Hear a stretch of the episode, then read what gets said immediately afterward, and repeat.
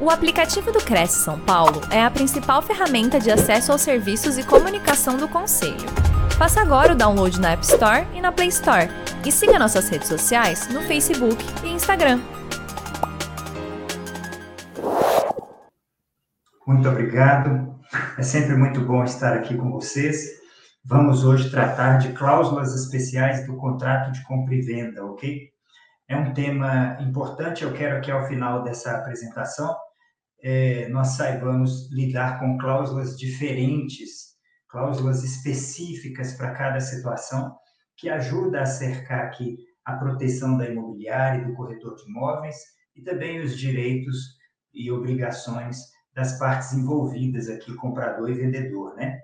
É, para que vocês tenham uma ideia, nós vamos passar aqui por questões relacionadas a multas e encargos, até, até que limite a gente pode chegar em multas e encargos contratuais, né? os tipos de arras e como aplicá-los, a proteção do vendedor em caso de recusa do financiamento, a adjudicação extrajudicial como uma forma de promover a escritura quando uma das partes não comparece, a importância dos, de estabelecer no contrato os canais oficiais de comunicação, para evitar ter que ficar fazendo notificação com aviso de recebimento, né?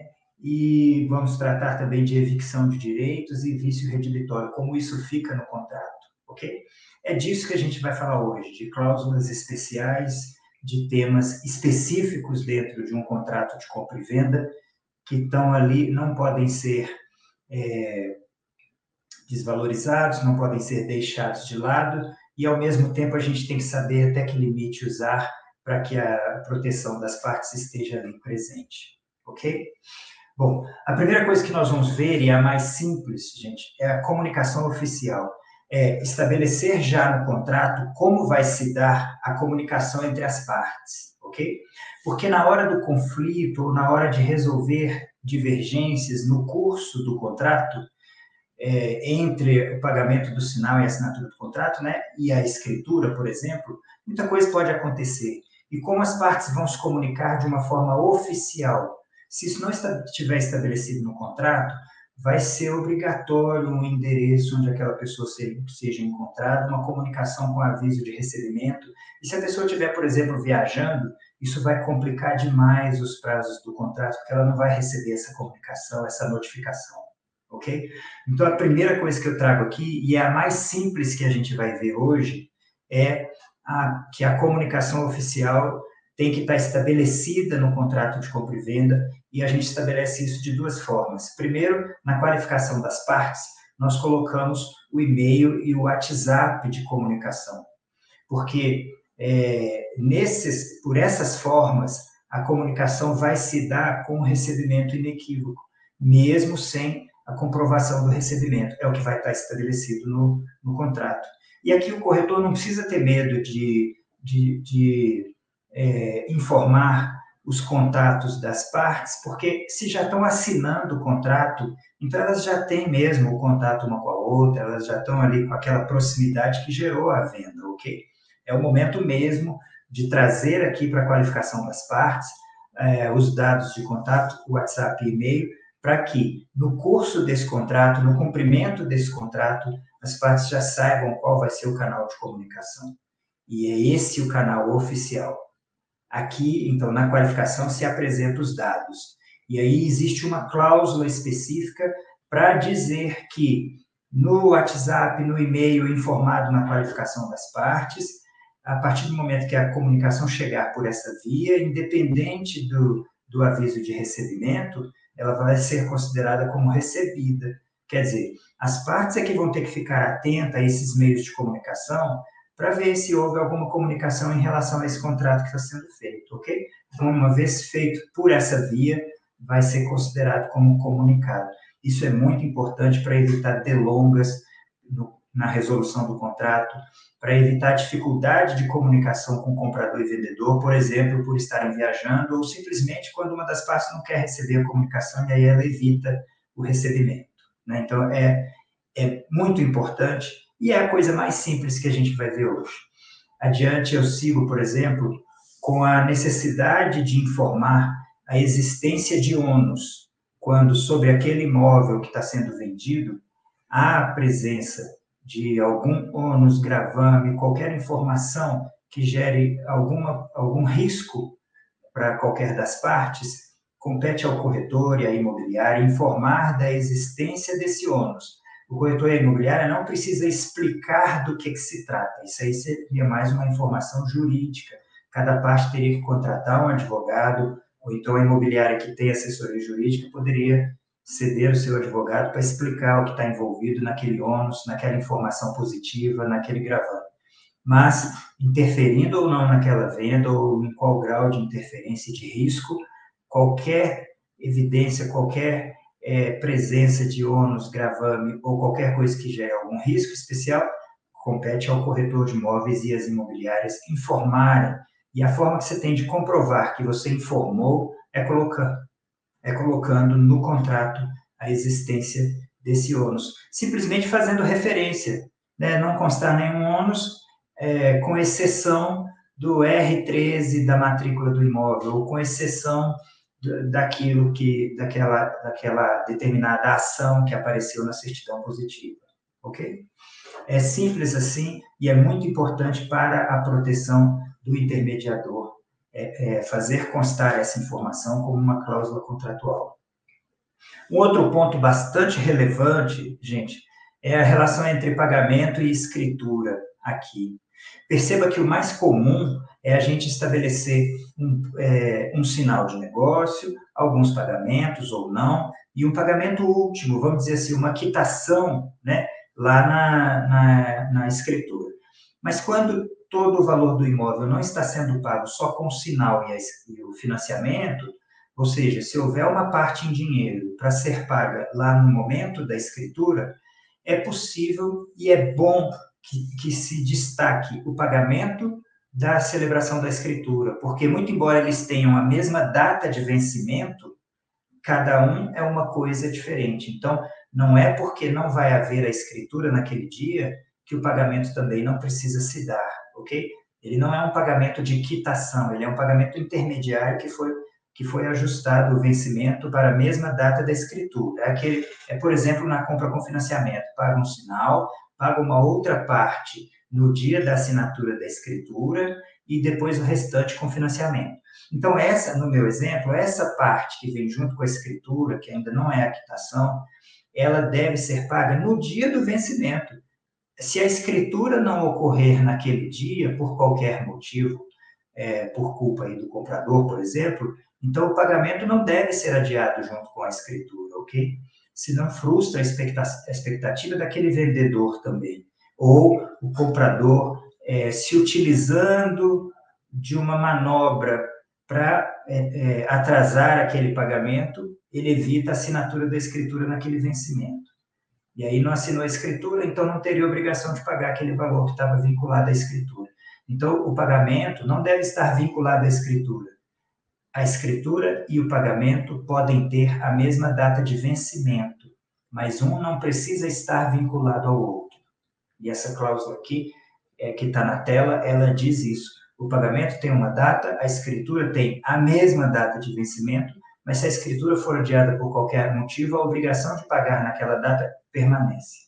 Isso é muito importante para é, trazer a, a, harmonia aqui para a execução do contrato, né? Senão, o simples adiamento da escritura também frustra a expectativa de recebimento por parte do vendedor e isso pode alterar os planos dele daí para frente, né? Outro ponto muito importante que eu trago aqui para gente como baliza, como uma cláusula especial no contrato de compra e venda, são é o que trata dos encargos por atraso no pagamento. É muito comum que as pessoas coloquem 10% de multa, 20% de multa, sabe? E quando a gente fala de compra e venda de imóvel, normalmente está se falando de valores muito altos.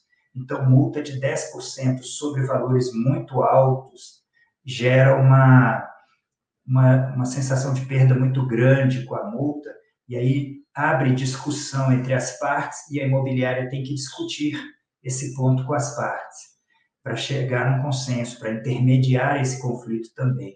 E se isso vai até o judiciário, então o judiciário vai interpretar, vai analisar se essa multa, ainda que estabelecida pelas duas partes, né, entre as partes, se ela é compatível, se ela é razoável para o atraso naquele caso concreto.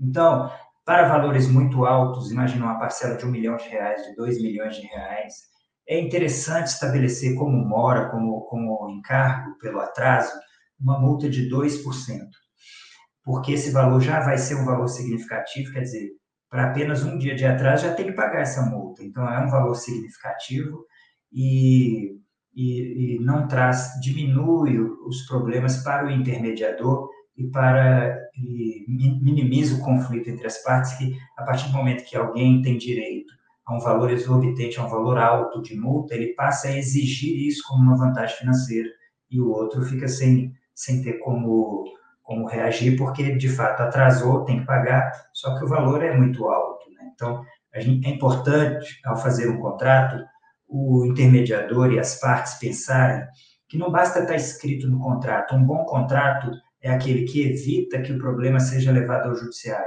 É aquele que já que já traz com razoabilidade a solução para qualquer conflito que aconteça no curso daquele contrato. Então, uma multa de 2% é bastante razoável, por causa do, dos valores absolutos, que são significativos, e a não ser que a parcela seja de um valor muito baixo, aí sim a multa vai ficar um valor insignificante, vai estimular, pode estimular o inadimplemento, então você trataria de uma multa mais alta do que 2%. É, não posso deixar de mencionar, gente, que ao estabelecer os juros de 1% ao mês, por exemplo, né, que se estabeleça pró-rata para que a cobrança possa ser feita proporcional no curso do mês. Porque quando você não menciona que é pró-rata é, ou que é proporcional, então, é, a partir do primeiro dia de atraso, já está devendo 1%, mesmo não tendo passado um mês ainda, ok? Então, é, é importante estabelecer prorata, porque 10 dias de atraso vai trazer um juro proporcional àqueles 10 dias em, em, função do que foi previsto para o mês inteiro, juros mensal, né?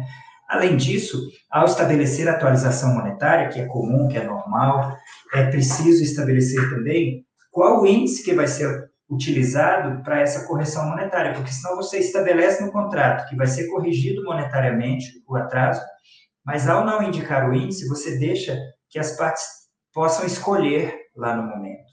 E aí, é claro, quem está se beneficiando com essa, com essa, com esse, com essa atualização monetária vai querer o índice mais alto que tiver, e quem está pagando essa atualização vai querer o índice mais baixo que tiver, e aí você abre discussão, abre a hipótese de intermediação, de, de, de mediação de conflito, e pode chegar até o judiciário, dependendo do valor que isso represente. Né?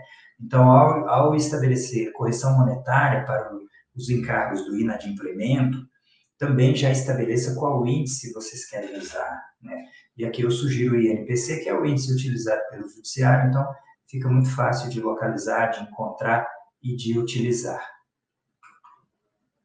Outro ponto muito importante, gente, a ser estabelecido no contrato, e que na maioria dos contratos não tem e isso abre brecha para problemas que chegam até o escritório de advocacia depois do contrato feito, é a multa por atraso na entrega do imóvel, que normalmente não é estabelecida. Praticamente a única obrigação, ou uma das poucas obrigações do vendedor, é a entrega do imóvel naquele prazo estabelecido. Então, ao comprador compete pagar, né? E ao vendedor entregar a coisa, entregar o imóvel. Se a gente, é, para cada obrigação no contrato, é preciso que tenha uma multa pré-estabelecida, porque aí o contrato já traz a solução para o problema. É, é para entregar o imóvel dia tal. Atrasou a entrega, o próprio contrato já diz qual vai ser a penalidade, qual vai ser a multa. Essa multa é importante que seja diária, ok? E qual o valor dessa multa, gente? A multa diária é, é interessante, é razoável que ela represente pelo menos duas vezes o aluguel mensal daquele imóvel, o aluguel diário daquele imóvel, né? É calculado pelo mensal ali. Um trintaavos do mensal, né? Ou, ou é, dois trintaavos do mensal vai dar é, o que seria mensalmente dois aluguéis, só que calculado diariamente. Isso por quê? Porque se a multa for o que representa uma diária no aluguel, um dia de aluguel, então tanto faz o, o comprador, o vendedor, entregar ou não o imóvel. Se ele ia pagar aluguel em outro lugar, ele paga aluguel no imóvel que ele teria que entregar. Então, não, não há uma penalidade para ele, há uma compensação, aliás. Né? Então, é importante estabelecer essa multa pelo atraso na entrega do imóvel em um valor que seja equivalente a mais do que dois aluguéis mensais. E, isso tem, e esse valor deve ser informado por dia, ou seja, você pega dois trintaavos do aluguel e aí você vai ter o que representa esse valor. É, é diário, ok? Porque fica fácil de calcular. Se ele atrasar três dias, três vezes esse valor dessa multa diária. Né? É muito fácil de calcular dessa forma. Os contratos, eles devem trazer a obrigação, a penalidade que vai ocorrer se aquela obrigação não for cumprida, de forma clara e objetiva, fácil de calcular. Se você dificultar, se você trouxer um cálculo difícil de fazer, então vai haver discussão entre as partes e aí a questão pode chegar até o judiciário, porque as partes não vão concordar com aquele com aquele cálculo, com aquela medida que tinha que ser ainda calculada. Traga de mão beijada, traga a multa diária para o contrato, para o caso de não entrega do imóvel, atraso na entrega do imóvel ok? Quando você fala de multa diária, por óbvio, você não precisa falar de juros nem correção monetária, você já está trazendo uh, o valor por dia de atraso. Quanto mais atrasa, mais vai pagar, né? Muito importante que essa cláusula esteja no contrato para simplesmente não estimular o vendedor a atrasar a entrega do imóvel. Outro ponto importantíssimo aqui, gente, é a prevenção de fraude à execução. Esse ponto aqui é muito importante para as imobiliárias se aterem, sabe? É, houve um entendimento jurisprudencial vindo do STJ recente que tratou da, da, da, da fraude à execução, aí na, em especial na venda de imóveis, que é o que a gente está tratando aqui, né? Então, antes, a gente buscava aquela, aquelas certidões e os documentos do imóvel e as certidões do vendedor, né? E do último vendedor, né, do, do atual proprietário. Né? E a partir desse entendimento, então, o mercado passou a concluir que é necessário varrer a certidão de ônus no que diz respeito às certidões, é, às certidões de execução fiscal, às certidões cíveis da Justiça Federal e da Justiça Estadual, no que tange a execuções fiscais para os vendedores anteriores ao atual porque fraude à execução, porque fraude à execução não prescreve, então ela segue o caminho, independente da data que foi vendido o imóvel ou de quantas vendas já houveram desse imóvel, até doação, sucessão, enfim. É, se em algum momento aquele vendedor estava como parte, como réu, numa execução fiscal, então quando ele vende o imóvel, a, a fraude à execução é presumida, e aí vai afetar todas as vendas futuras àquela. Então, quem está comprando hoje de boa fé vai sofrer as consequências, vai ter que pagar aquela dívida ou perder o imóvel, é, dívida de um terceiro é, bem é, proprietário bem anterior daquele imóvel ou de anos atrás. Então, é muito importante o intermediador ficar atento que agora, além, além dos documentos das certidões do imóvel e, dos, e do vendedor atual, a gente tem que trazer, então, ao contrato a informação de que foram emitidas e apresentadas as certidões na Justiça Federal e na, na Justiça Estadual dos vendedores anteriores, a fim de se constatar a inexistência de execuções fiscais desses vendedores anteriores ao tempo da transmissão, da venda, da alienação que eles fizeram. Ok? Importantíssimo isso.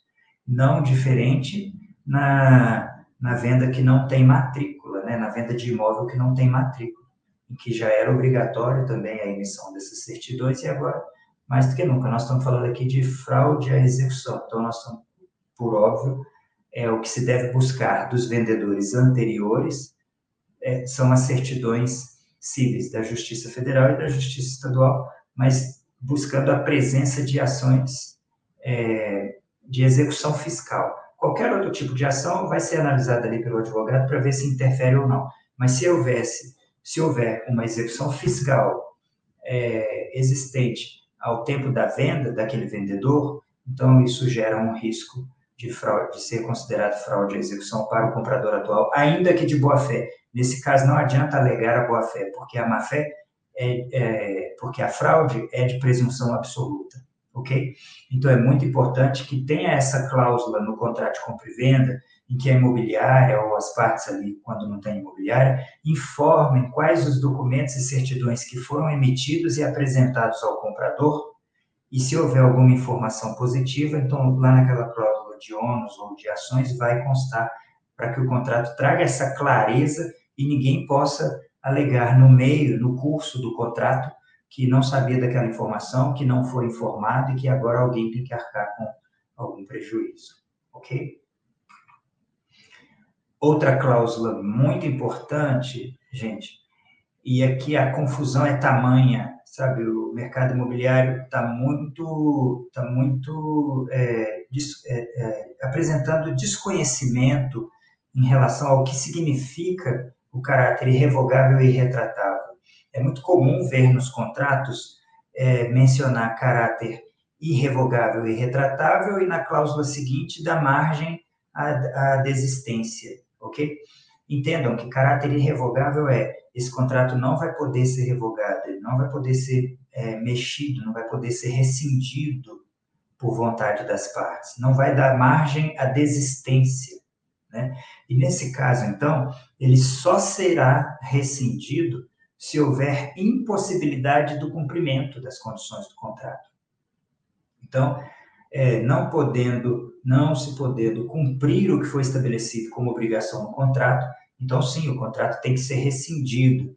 E aí o, o caráter irrevogável e retratável não prevalece aqui, porque o contrato está impossível de ser cumprido, ok?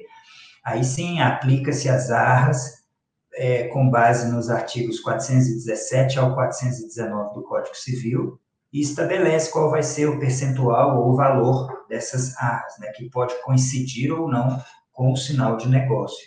Mas percebam, no contrato em que consta o caráter irrevogável e irretratável, não dá margem, não, a gente não pode colocar uma outra cláusula e trazer essa ambiguidade, essa confusão, não dá margem à desistência, à rescisão por, por desistência. Então, não se aplica a arras do 420, que é a arras do 420 do Código Civil, do artigo 420, é a arras específicas, específica para o caso de desistência do negócio por uma das partes, ok? São institutos diferentes, com consequências diferentes, as arras penal e as arras confirmatória. Quando o contrato tem o caráter irrevogável, então as arras aplicáveis é a do 417 ao 419 que é as arras penal, não permite a desistência nem pagando arras, ok? Se houver a desistência porque é, é, propondo o pagamento das arras, isso vai acontecer de comum acordo entre as partes. Mas uma das partes pode bater o pé e dizer, não, o contrato é irrevogável e retratável, a gente vai até o final, não há margem para desistência. A outra modalidade de, de rescisão, então, é aquela em que o contrato é celebrado sem o caráter irrevogável e irretratável. Aí, se, se não menciona no contrato que ele é irrevogável e irretratável, ou se menciona que ele é sem o caráter irrevogável e irretratável, então aqui pode se aplicar tanto a rescisão pela impossibilidade de cumprimento, quanto a rescisão por desistência de uma das partes. E aí pode se aplicar as duas modalidades de arras, cada uma para um caso, claro. Né? Se for por impossibilidade de cumprimento, vai se aplicar as arras previstas nos artigos 417 a 419. Mas já se for por desistência de uma das partes, então vai se aplicar as arras previstas no 420 do Código Civil. Em qualquer caso, ou para cada um dos casos, você estabelece qual vai ser o percentual de arras em relação ao negócio, ao valor do negócio, né? Qual, ou qual vai ser o valor fixo das arras. Vou lembrá-los. As arras podem ser estabelecidas pelas partes, não precisa ser o sinal de negócio. As arras pode ser um valor absoluto ou pode ser um percentual sobre o valor do negócio. Quando não for mencionado qual vai ser o valor, o montante ou o percentual das arras, então, subentende presume-se que ela é o sinal de negócio. Ok? Então, tá aí a diferença de caráter de um contrato que é, seja regido em caráter irrevogável e irretratável, de um outro que não, no que tange ou no que afeta as arras, as modalidades de rescisão. Ok? É importante que isso esteja certo no contrato, porque é, não faz sentido você colocar num contrato que ele é irrevogável e irretratável e depois dizer que as arras vão se dar conforme artigos 417 a 420, sendo que o 420 é, é de uma modalidade de rescisão que não é compatível com caráter irrevogável.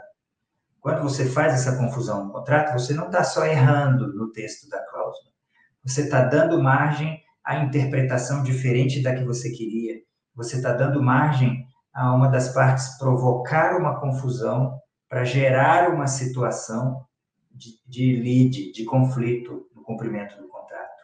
E vai dificultar a interpretação judicial, porque vai trazer um entendimento duplo aqui, confuso, e o juiz, de qualquer forma, vai ter que decidir. Contrato sem clareza, sem objetividade, contrato escrito errado, prejudica a parte mesmo quando ela tem direito certo.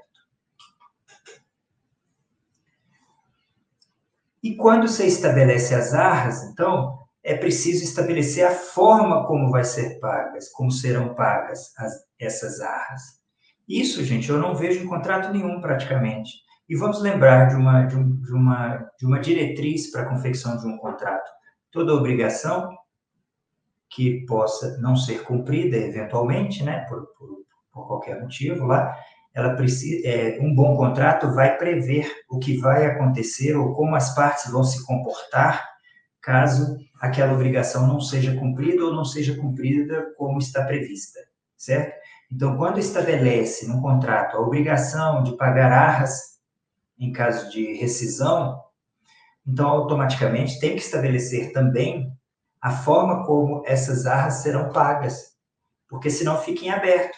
É, é, vamos dizer no contrato que oh, esse contrato é regido pelas arras, do 417 ao, ao, ao 419, ou pelo 420, enfim, do, ou por 417 ao 420 do Código Civil. Muito bem, estabeleceu as arras aí alguém descumpre o contrato, há a rescisão e alguém que deu culpa tem que pagar as arras. Vai pagar quando? Não tem uma data de vencimento, não tem uma forma prevista, não tem um prazo para pagar. Então fica em aberto, acaba tendo que jogar para o judiciário decidir. Né? Então é importante ter uma cláusula do seu contrato que estabeleça, já que está estabelecendo arras como uma obrigação, vamos estabelecer também como será é, como vai se dar o ônus em caso de não cumprimento dessa obrigação de pagar as arras. E aí, aqui nessa cláusula, vai dizer, ó, as arras devem ser pagas em até cinco dias úteis a contar da comunicação efetiva da rescisão, e se forem pagas após o vencimento, então deverá ser acrescido, esse valor de arras deverá ser acrescido de multa, de juros mensais, prorata, e ainda se houver necessidade de cobrar judicialmente, ainda vai ser acrescido honorários advocatícios de 10%. Quer dizer, assim você estabeleceu a obrigação, cumprir o contrato. Não cumpriu? Pagar as arras. Pagar como? Até cinco dias após a comunicação. Se não pagar até os cinco dias, então multa de 2%, juros de 1% e assim por diante. Tudo estando estabelecido no contrato, é, até o descumprimento de uma determinada cláusula no contrato, que seria o pagar no vencimento, já tem uma solução prevista no contrato. Se não pagar no vencimento, vai pagar com multa, juros, correção monetária pelo período que houver a mora. Então é importante essa cláusula, não só da forma como estabelecer as arras, né, é, em função do irretratável, irrevogável ou não, e também a forma como pagar as arras e, no caso de, de atraso no pagamento das armas, quais serão os encargos, como vai se dar essa mora. É muito importante nos contratos que envolvam a compra com financiamento que se proteja o vendedor. Percebam, a princípio, o vendedor é o principal cliente da imobiliária, porque normalmente, costumeiramente, são os vendedores que procuram e contratam as imobiliárias ou os corretores de imóveis para a venda do imóvel, para a intermediação na venda do imóvel. Isso é, é, isso é o normal, isso é o cotidiano, né? isso é o costumeiro. Não quer dizer que o comprador não possa contratar um corretor para encontrar um imóvel para comprar e para fazer intermediação. Pode sim. Mas o que é comum é o vendedor procurar uma imobiliária, um corretor, para vender o imóvel dele. Né? E quando o vendedor aceita como proposta de compra o pagamento por financiamento, esse vendedor que poderia vender à vista, que poderia vender com permuta, que poderia vender é, com parcelas diretas, é, que poderia vender por outras formas de pagamento e aceitou a venda por financiamento, ele não pode ser penalizado em arras eu digo ele não pode, no sentido de não é bom que ele seja penalizado em arras, caso o financiamento, caso o agente financeiro recuse o financiamento por questões relativas ao imóvel ou ao vendedor, porque ele tinha a opção de vender por outras formas de pagamento. Ele cedeu, ele se submeteu à necessidade do comprador de pagar com financiamento. Não faz sentido sair de casa para vender um imóvel contratar uma imobiliária para fazer uma intermediação segura da venda do, próprio, do seu imóvel, aceitar uma condição de pagamento que envolve financiamento, porque o comprador só pode comprar com financiamento, e ainda, se o banco recusa, ele ter que pagar arras para o comprador. Não faria o menor sentido. Agora, o que é que se tem comumente nos contratos? Que as arras vão estar presentes que aquele que der causa à rescisão vai pagar as arras àquele inocente, não é isso?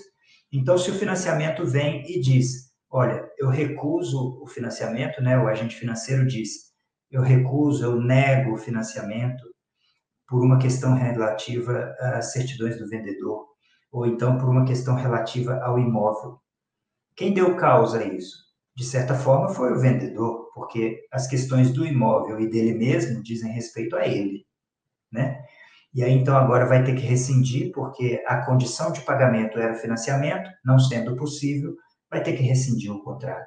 E aí, esse vendedor vai se inserir em arras, vai ter que pagar 100, 200, 300, 400, 500 mil reais, porque o banco não aceitou, porque o banco do comprador não aceitou o imóvel dele pra, para o financiamento. Não faz sentido.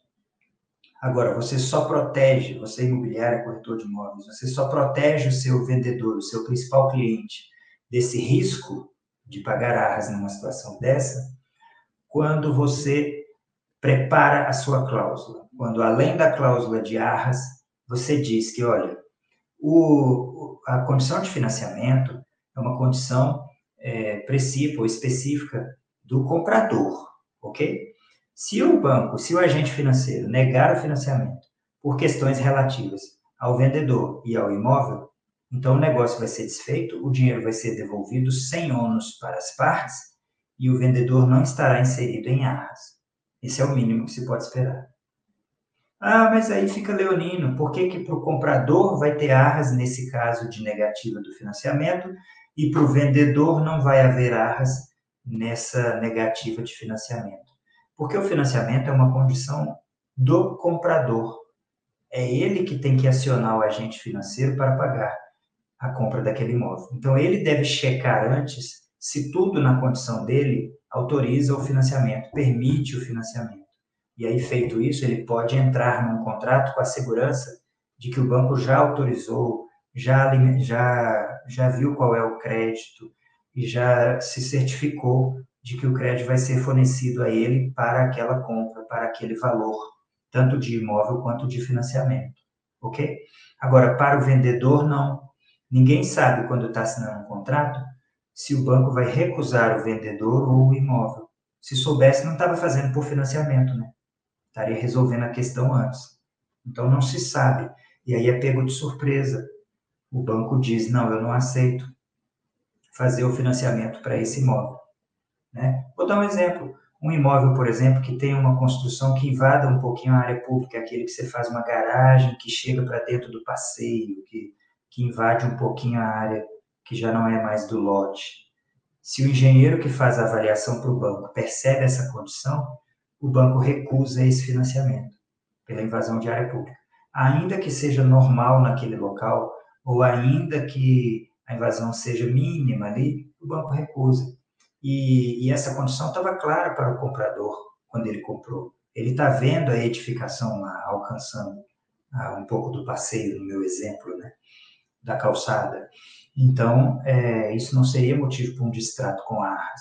Mas o banco disse não, a culpa relativa é do vendedor, porque diz respeito ao imóvel, e o vendedor estaria em arras. Olha que dificultador tamanho aí para a intermediação, né? A própria imobiliária colocou o vendedor nessa situação. Então, é preciso que tenha essa cláusula especial aí de proteção do vendedor contra negativa do financiamento do comprador, ok?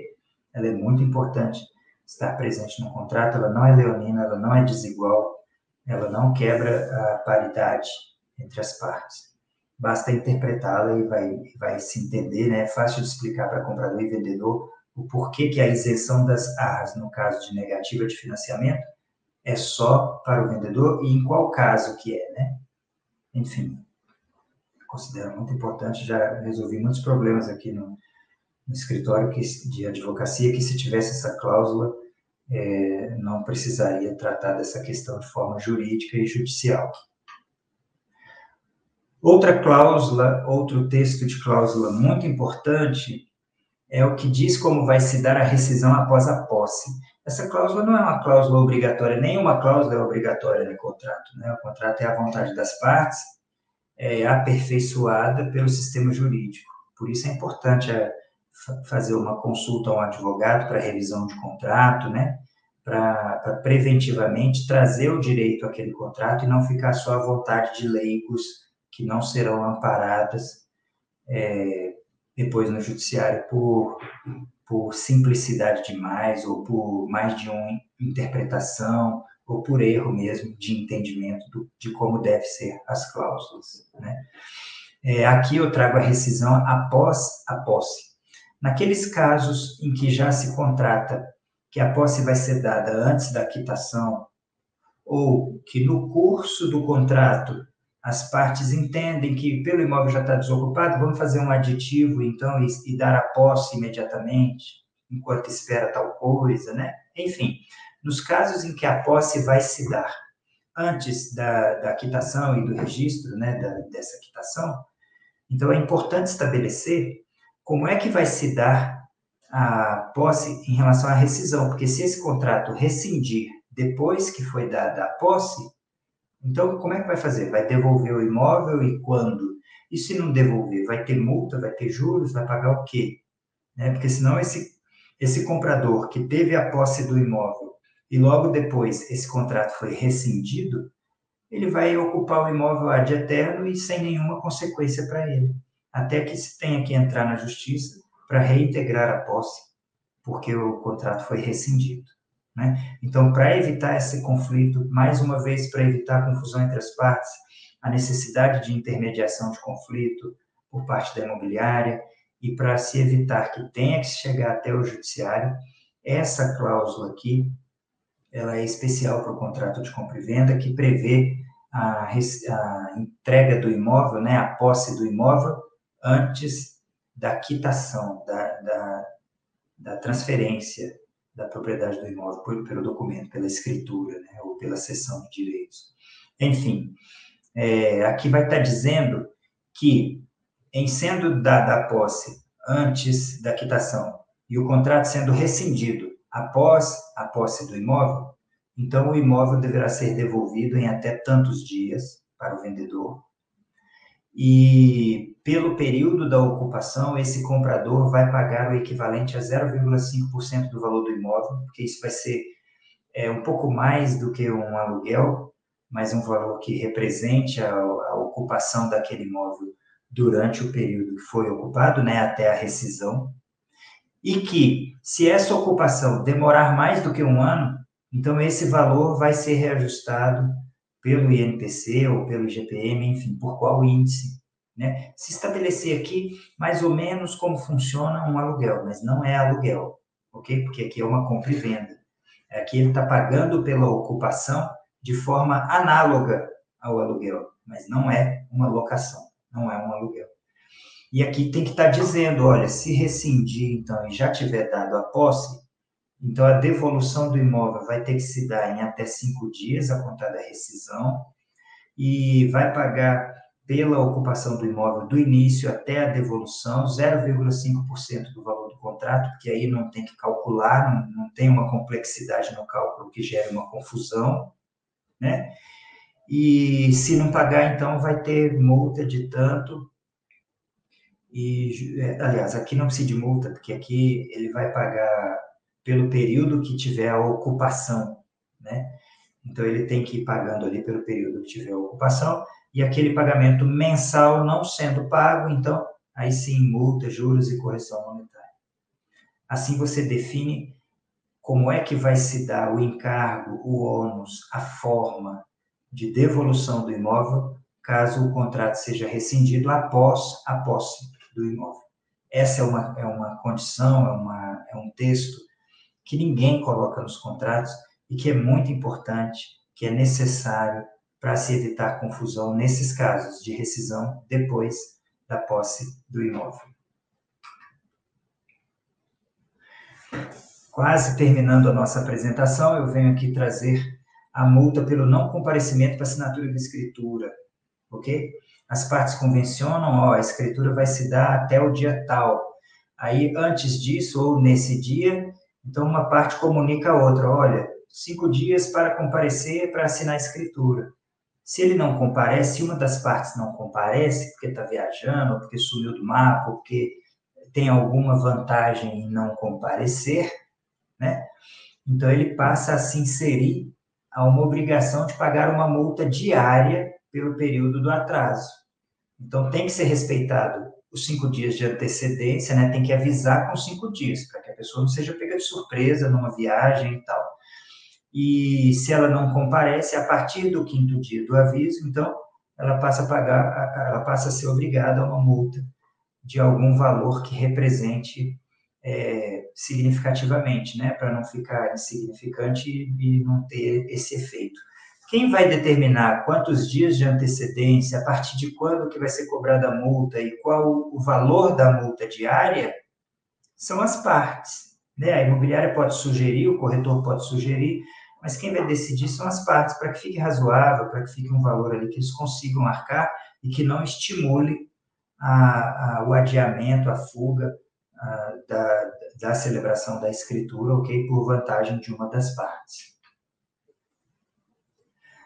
A assinatura eletrônica é importante, se esse contrato for assinado por assinatura eletrônica, automaticamente os aditivos, os, os documentos que virão após esse contrato, de forma particular, também serão por assinatura eletrônica, ok? E aí, nesse contrato, as partes já autorizam que esse e os demais e os próximos sejam assinados eletronicamente. É importante ter essa cláusula para que os documentos entre o contrato e a escritura tenham validade, tenham efetividade, mesmo com a assinatura eletrônica.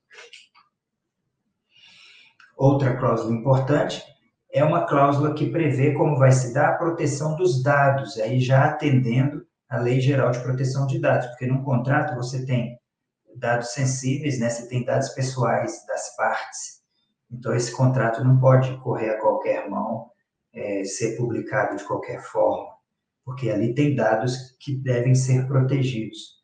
Então essa cláusula de proteção de dados nos contratos de compra e venda vai dizer a cada uma das partes até onde elas podem é, é, publicar, publicizar e, e dar ciência desse contrato que contém dados importantes da outra parte. E não menos importante, gente, para finalizar, é, no que diz respeito à responsabilidade do vendedor, a gente tem os riscos de evicção e o vício redibitório. Só para lembrar-los, riscos de evicção, risco de evicção é a responsabilidade do vendedor perante o comprador para o caso de perda do imóvel, porque já não era desse vendedor ao tempo da venda, né? Alguma coisa questionou essa a propriedade desse vendedor a ponto de confirmar que ele não era legítimo proprietário naquele momento da venda, e aí aquele comprador de boa fé, ele acaba perdendo o imóvel, porque automaticamente, se o vendedor não era o proprietário legítimo, a venda vai ser desconsiderada, vai ser anulada.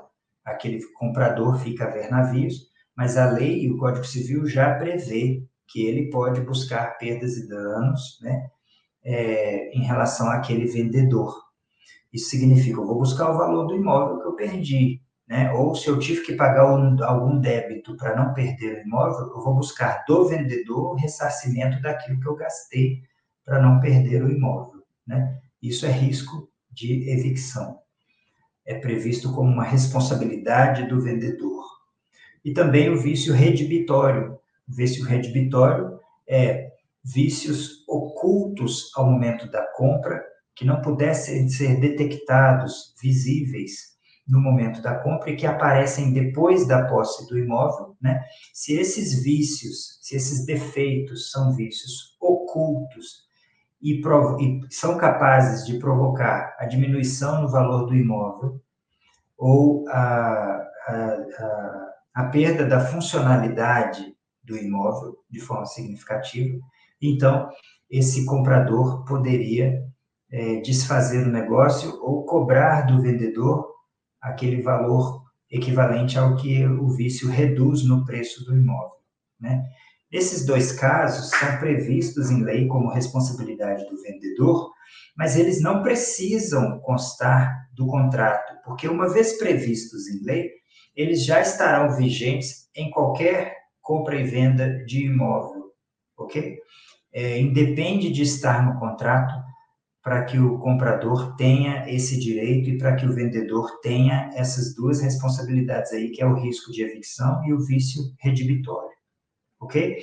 Agora, é, muitas vezes recomenda-se não colocar no contrato porque isso gera uma confusão de entendimento e fica difícil explicar para os clientes e tal.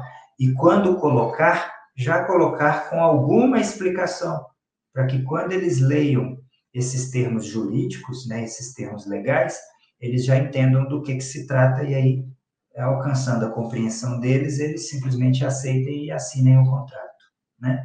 São previstos em lei, então, independente de estar ou não no contrato, eles continuam vigentes e válidos. Agora, é, o contrário é preciso estar previsto no contrato. Então, a renúncia a algum desses direitos por parte do comprador, tem que estar expressamente no contrato. Olha, eu renuncio ao direito à indenização ou de rescisão do contrato em caso de vício redibitório. Isso tem que estar escrito no contrato para que tenha validade, ok? Porque na lei está prevendo o direito e a obrigação de cada uma das partes.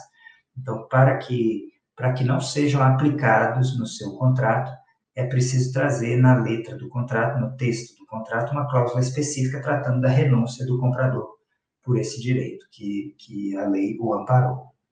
Certo?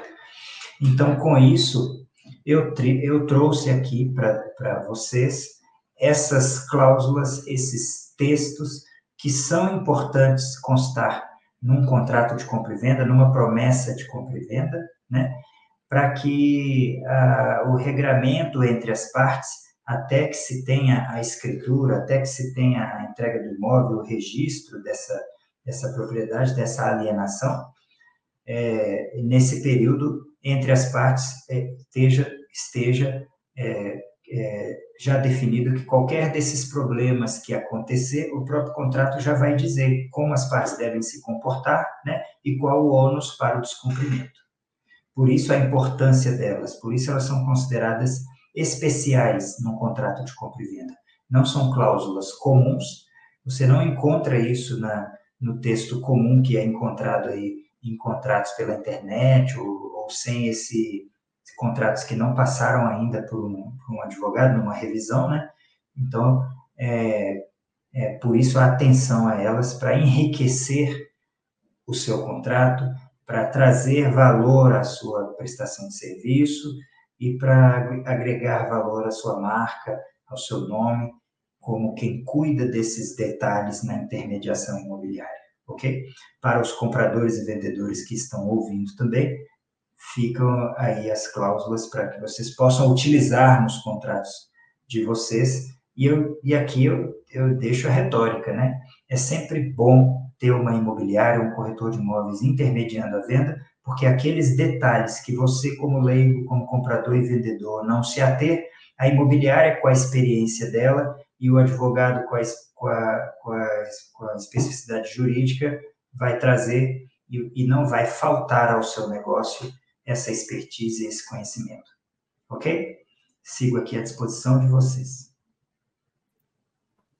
Muito bem. É, antes da gente passar para alguns comentários, eu queria convidá-los para a programação de amanhã. É, amanhã às 10 horas, questão de direito com o professor Júlio César Sanches, é, investigador de uso capião, é o tema.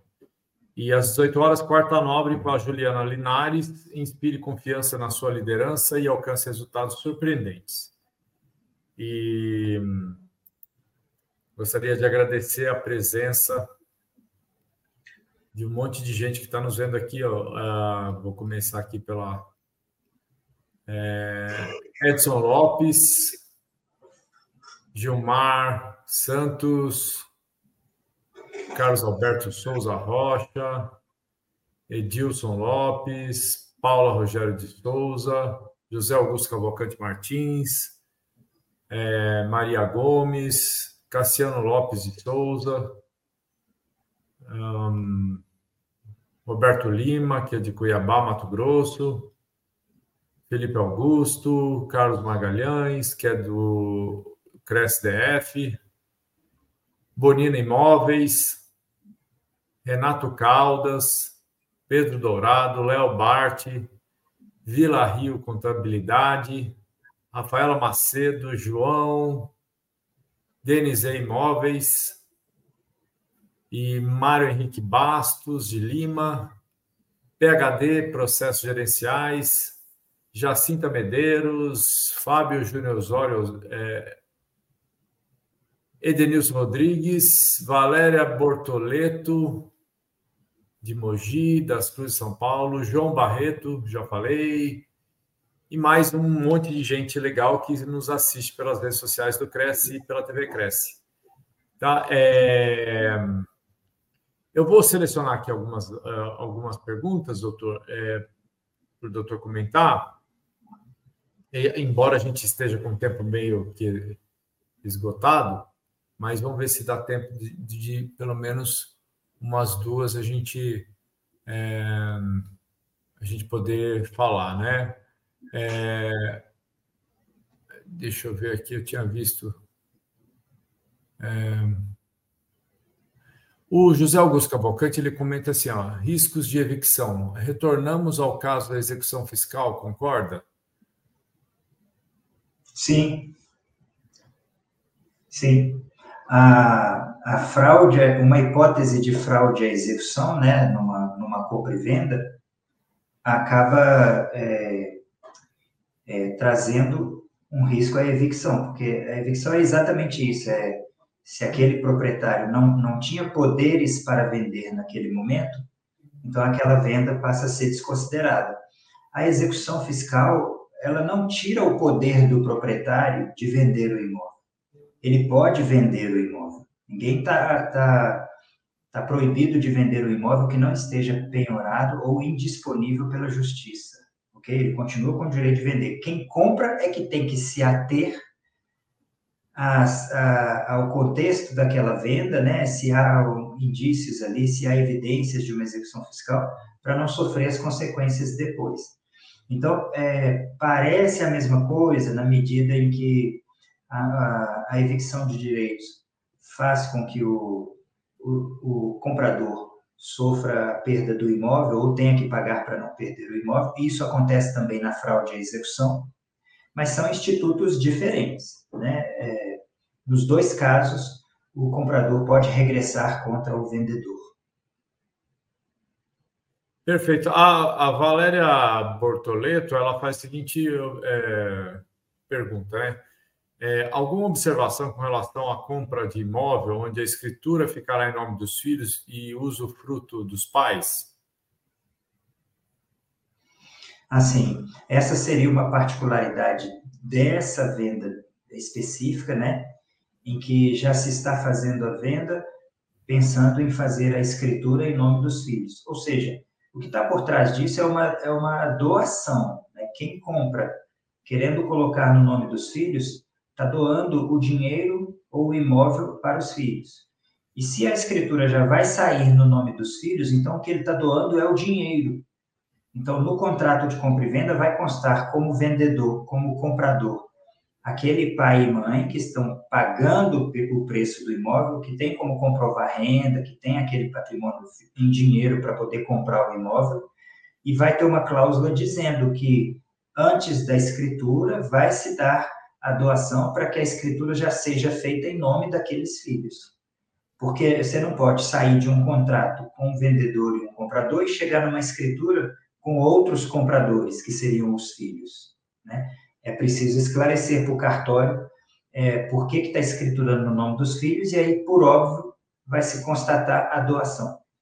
É, não, é, não teria como fugir da doação, comprar e escriturar no nome do filho. Tem que passar pela doação. Sob pena de simulação, né? sob pena de fraude. Muito bem. O Mário Henrique Basto de Lima, ele faz a seguinte colocação. Professor, já vi cláusula irrevogável retratável contendo arras de, de deságio de 10%. Aí, logo em seguida, ele, né, ele faz a, a seguinte observação. Contraditório, não? É, não, assim, a princípio não, porque é, as se as arras, as arras podem ser estabelecidas para o caso de irrevogável e retratável o contrato. Porque mesmo o contrato irrevogável e retratável, ele pode ser rescindido por impossibilidade de cumprimento. O contrato que não pode ser cumprido, que é impossível ser cumprido, vai ter que ser rescindido. E ao ser rescindido, quem deu causa à rescisão pagaria as arras. Você entendeu? O que a gente não pode misturar é as, é, que as formas de rescisão é que vão estabelecer qual tipo de arras. Se a rescisão é por impossibilidade de cumprimento, o, as arras são do 417 ao 419, que são as arras penais. Se a rescisão é por é, desistência, então as arras são a do 420 do Código.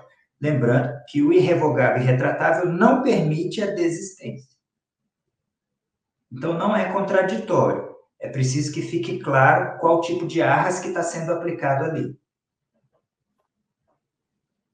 Muito bem. Doutor, olha, daria para a gente ficar aqui, acho que mais umas três, umas três lives, né? Falando sobre esse tema, que é um tema muito rico e abrangente é, do direito imobiliário. É, mas, infelizmente, o nosso tempo é, chegou ao fim. E eu gostaria mais uma vez de agradecer a presença do doutor, em nome da diretoria do CRES, em especial o presidente do CRES, José Augusto Viana Neto, e passar a palavra para o doutor, para o doutor se despedir com as suas considerações finais. Muito obrigado a todos que vieram assistir, que se disponibilizaram esse tempo né, para para esse conhecimento. Da minha parte, eu quis trazer um conteúdo denso e com bastante objetividade para valorizar o tempo de vocês.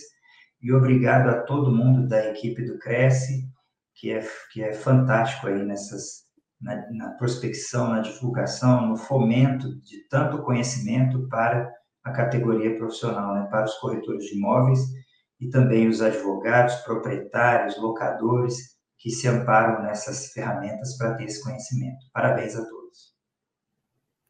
Muito obrigado, doutor. E, e espero que o doutor volte numa próxima oportunidade com um tema em continuidade a esse tema, ou complementando esse tema, ou um outro tema também relacionado à área de direito imobiliário que tanto nos enriquece. E para vocês aí de casa, uma boa noite e uma excelente semana. Até a próxima. Tchau.